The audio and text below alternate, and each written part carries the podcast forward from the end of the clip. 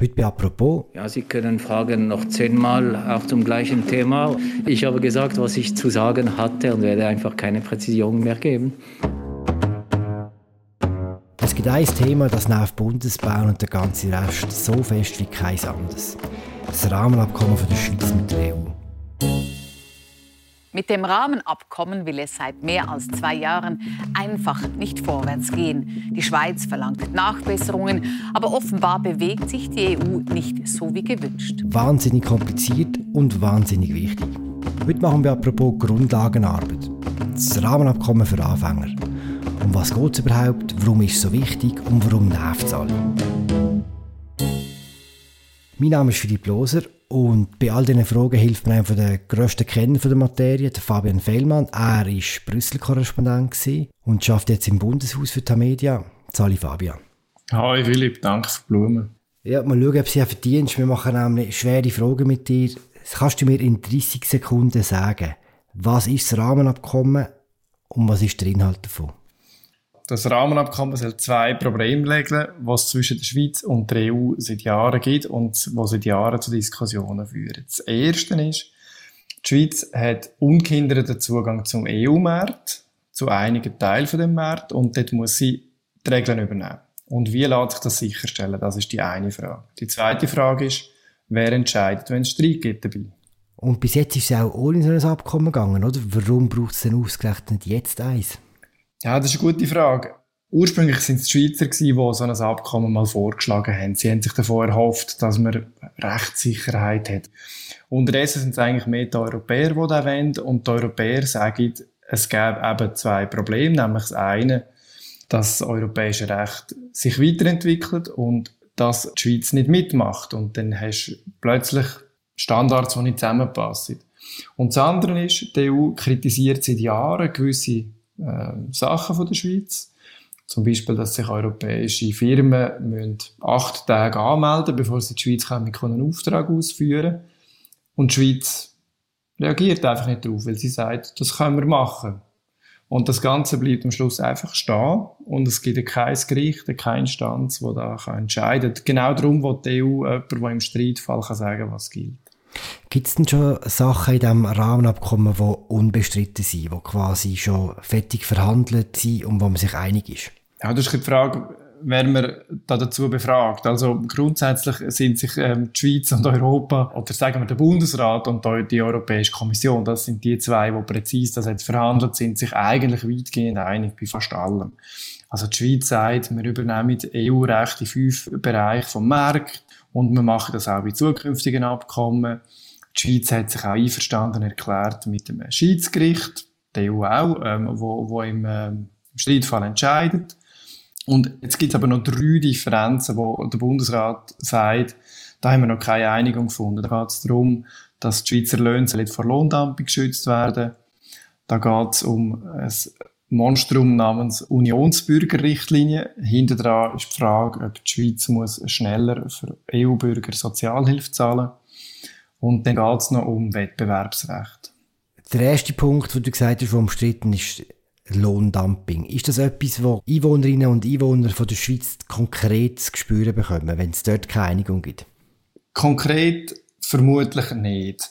Ähm, Gerade so unmittelbar. Hingegen durchaus, wenn wir zum Beispiel ähm, eine Küche einbauen und für das eine Firma aus Deutschland beauftragt, dann kommt man vermutlich nicht so einen günstigen Preis über als Schweizer ähm, Kunde, wie man es eigentlich könnte bekommen. Das hat damit zu tun, dass die deutsche Firma muss eine ganze Reihe von Auflagen erfüllen. Eben, die muss die, Arbeit acht Tage im Voraus anmelden bei den Schweizer Behörden.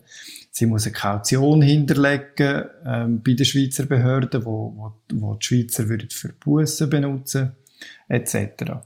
Das ist so die eine Seite. Auf der anderen Seite, das ist so ein bisschen die gewerkschaftliche Sicht, die Schweizer Arbeitnehmer spüren, dass die Konkurrenz aus Europa nicht so stark ist, indem dass die Schweizer Arbeitnehmer nämlich gute Schweizer Löhne haben und die Löhne nicht so stark unter Druck sind.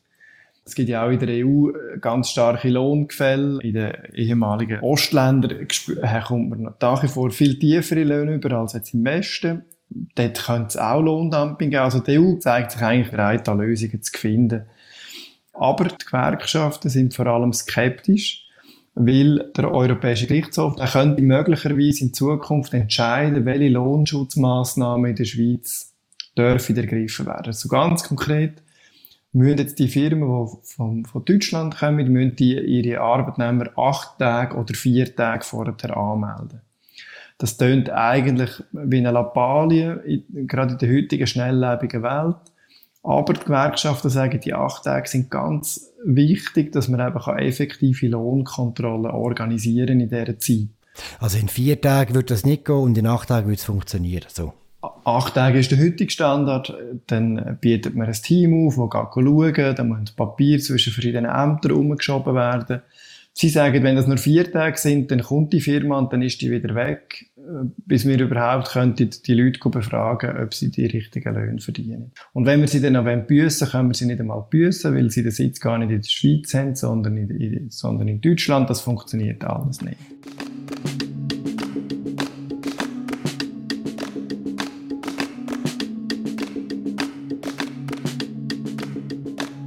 Bevor wir jetzt zum aktuellen Verhandlungsstand gehen, kannst du uns etwas sagen über die Geschichte von diesem Abkommen? Weil wir verhandeln ja schon recht lange, hat man das Gefühl. Ja, man glaubt es fast nicht, das Abkommen wird das Jahr 20. Ähm, und ausdenkt hat sich das ganz am Anfang so eine Europa-Lobbygruppe in der Schweiz, irgendwie so einem Positionspapier.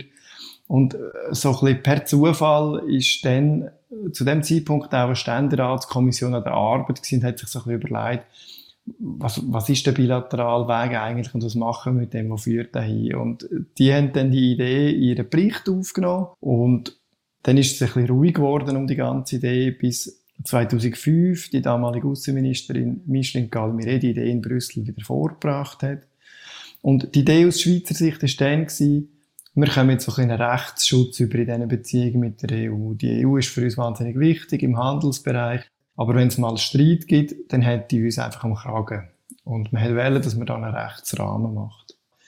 Konkret, aber verhandeln hat man seit 2014 und seitdem hat sich die Ausgangslage wirklich verändert. Oder unterdessen findet die Diskussion eigentlich mehr unter dem Titel statt, die EU schreibt der Schweiz vor, was sie für Gesetze anzuwenden hat.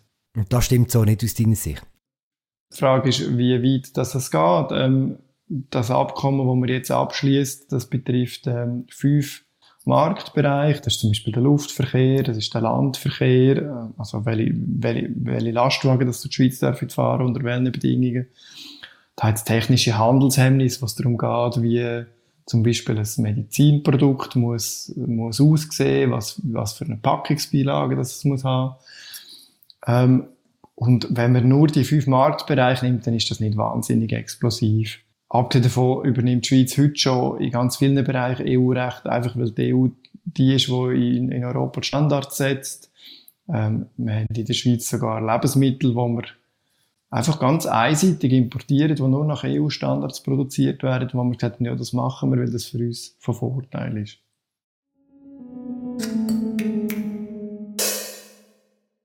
Also komm, wir fassen nochmal zusammen. Das Abkommen ist ja eigentlich fertig verhandelt, seit 2018, wenn ich es recht im Kopf habe.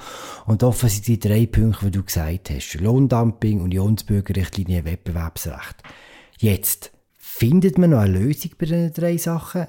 Wer macht das und bis wann muss das passieren? Du stellst mir so wirklich richtig schwierige Fragen und mir die Blumen einfach muss ganz, ganz fest. Also, es gibt nichts zu präzisieren, hat der Bundesratssprecher diese Woche gesagt. Ja, Sie können fragen noch zehnmal auch zum gleichen Thema, in der Hoffnung, dass es noch mehr Präzision geben wird. Äh, ich habe gesagt, was ich zu sagen hatte und werde einfach keine Präzision mehr geben. Und dass es gibt nichts zu präzisieren, hat dann geheißen, wir reden im Moment eigentlich nicht. Und das Abkommen ist so gut wie tot gesagt von, von ganz vielen Seiten. Es ist also sehr gut möglich, dass es wirklich tot ist. Ähm, allerdings ist man jetzt halt wirklich auch in der Schlussphase der Verhandlung. Auf beiden Seiten wird Kraft meiert, auf beiden Seiten wird gesagt, es ist tot, es wird nichts, ihr könnt machen, was ihr wollt, wir, wir geben nicht nachher. Und der Bundesrat probiert jetzt die EU zum Nagen zu bewegen. Wir diskutieren zurzeit sehr intensiv in Brüssel und wir suchen einen Weg, äh, um äh, dieses Rahmenabkommen auch noch äh, zu diskutieren und zu lösen. Ob wir das wirklich auch wieder erreichen, ich habe so meine Zweifel. Werden wir irgendwann mal über so ein Abkommen abstimmen, falls es wirklich zu einem Abschluss wird kommen? Ja, von dem ist auszugehen. Falls so ein Abschluss kommt, dann gibt der Bundesrat das mal ins Parlament, dann geht es ganz lang hin und her zwischen National- und Ständerat. Und falls dann die, das Parlament Ja würde sagen, gibt es zwei Möglichkeiten.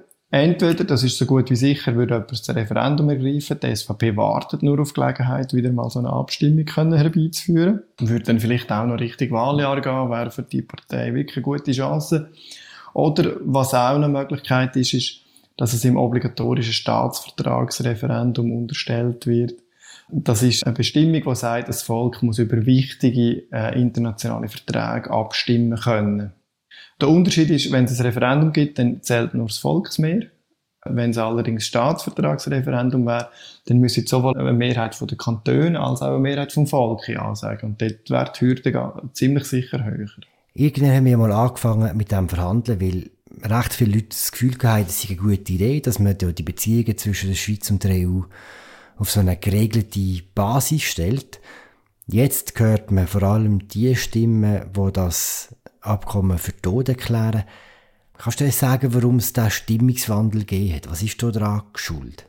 Die Idee von dem Rahmenabkommen von 2002 war zu einer Zeit, gewesen, wo die Schweiz äh, starken Aufschwung hatte, wo, wo in Europa auch vieles gut gelaufen ist, wo man auch die Probleme in den bilateralen Beziehungen nicht so hatte. Aber die Schweiz hat aber vorher schon immer signalisiert, sie will auf Distanz bleiben. Trotzdem hat man gefunden, irgendwie muss man eine gewisse Nähe aushandeln, schrittweise, äh, dort, was von Vorteil ist. Wo man dann aber 2014 mit dem Ganzen angefangen hat, äh, richtig verhandeln, ist genau dann gewesen, wo die Schweizer mit der Masseneinwanderungsinitiative der EU signalisiert haben, dass das mit der Personenfreizügigkeit für viele auch etwas sehr Problematisches ist. Und zwar sehr deutlich mit einer Abstimmung. Dazu ist gekommen, das ist die Zeit nach der Finanzkrise, während der Eurokrise, wo die EU nicht immer eine gute Falle gemacht hat. Es ist weitergegangen mit der Ukraine-Krise 2014, wo die EU gegenüber Russland nicht eine gute Falle gemacht hat, etc., etc. Und man merkt, dass in der Schweiz sich die Stimmung zu der EU schon stark verwandelt. Ich habe das Gefühl, das schlägt dann auch sehr auf das Rahmenabkommen jetzt durch wie man das beurteilt und die Opportunität von so etwas beurteilt. Man hat sich ein bisschen angefangen nerven darüber, oder? Das ist ein bisschen der Punkt.